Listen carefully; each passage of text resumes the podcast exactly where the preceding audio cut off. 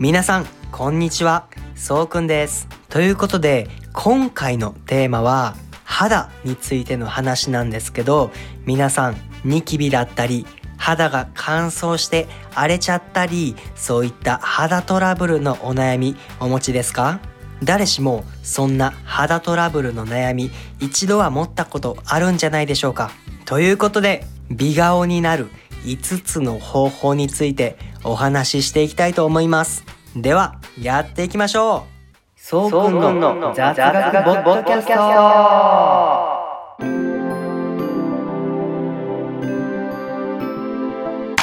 このポッドキャストではつい誰かに話したくなる雑学や日々のニュース雑談一度は聞いたことがあるけどいまいちよくわからないものなど幅広い分野でわかりやすく解説したりおしゃべりしたりします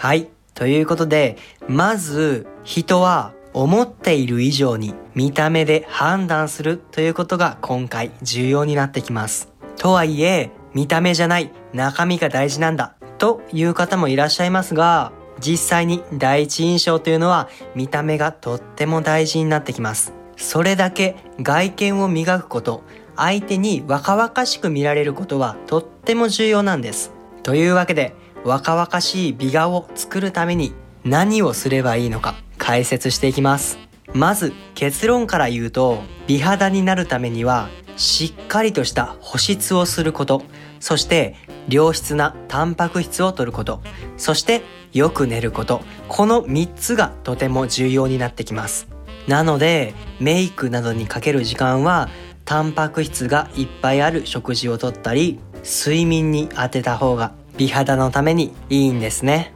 まずはじめに保湿のやり方ですがスキンケアをする上での大前提として肌に何かを入れることはできませんが肌から出ていくものと侵入してくるものは防ぐことができるんですそして保湿をするにあたって化粧水が必要じゃないというところが面白いポイントなんですこれに関してとっても興味深い研究があります。それが化粧水だけを塗ったグループ。そしてクリームだけを使ったグループ。そして化粧水を使った後にクリームを使ったグループ。そしてクリームを使った後に化粧水を使ったグループ。この4つのグループで肌の水分量や肌質がどれくらい変わるのかっていう実験を行ったんですね。その結果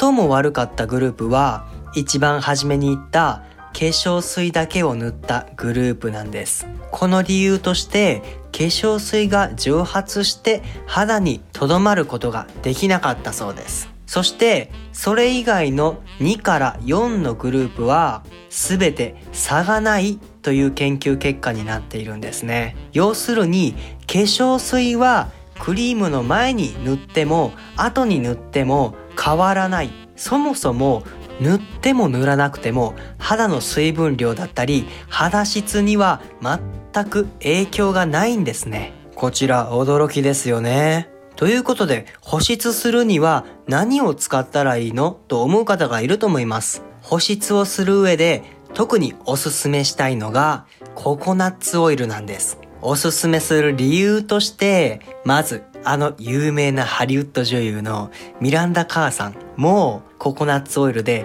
全身ケアしているそうなんですよ。なおかつですよ、このココナッツオイルは 500ml でだいたい1000円から1500円ほどなので、とっても安く購入することができるんですね。なので皆さんもぜひココナッツオイルを購入してみてください。ということで次の美肌になるための方法はレチノールという唯一肌に吸収される物質というものがあるんですね。基本的にほとんどの化粧水は意味がありません。しかし、このレチノールというのは肌に吸収されてターンオーバーという肌の生まれ変わりを早くする効果があるんです。このターンオーバーが老化とともに遅くなることでシワやほうれい線ができるんですね。でもそこにレチノールを塗ることでターンオーバーを早めてシワやほうれい線を消すことが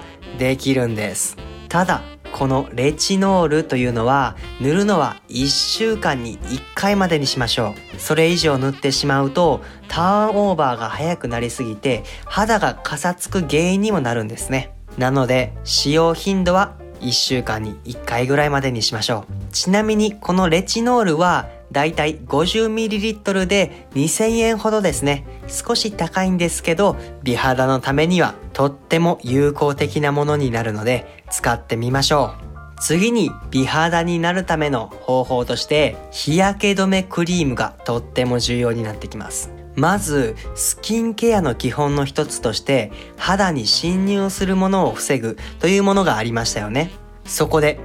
最も防ぎたいものは、紫外線なんです。そんなの分かってるよっていう方いると思います。日焼け止めも大切なことぐらい分かってるよっていう方もいると思います。しかし、そういった方にお聞きしたい。日焼け止め一年中塗っていますか？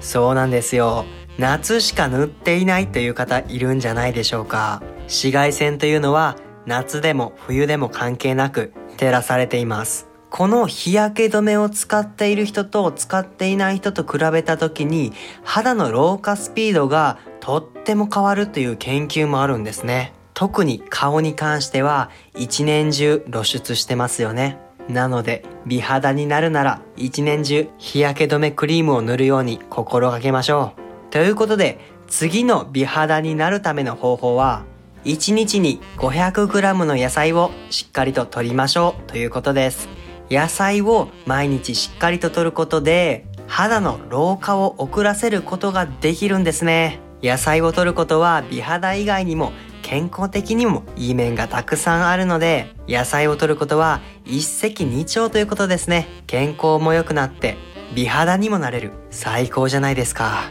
ということで最後の美肌になるための方法はストレスをためないことです。はい。というわけでこちらなんですけれども、なんだかんだ言いながら一番有効的な方法だと思います。人っていうのは知らないうちにストレスをたくさん受けているんですね。ストレスを受けることで酸化の原因だったり炎症の原因にもなるんです。なのでストレスをどれだけ軽減できるかが老化を防ぐ鍵となるんですね。ストレスを解消する方法として皆さんが没頭している趣味だったりとかスポーツだったりとか散歩自然に触れることなどたくさんあると思います。自分の好きなことに熱中し没頭することがとっても重要なんじゃないかなと思います。ということで、今回は美肌になるための方法について解説しましたが、いかがだったでしょうか？美肌になると、モテたり、健康的に見られたり、たくさんのメリットがあるので、ぜひ紹介した方法を実践してみてください。ということで、今回の放送はここまでです。次回またお会いしましょう。バイバーイ。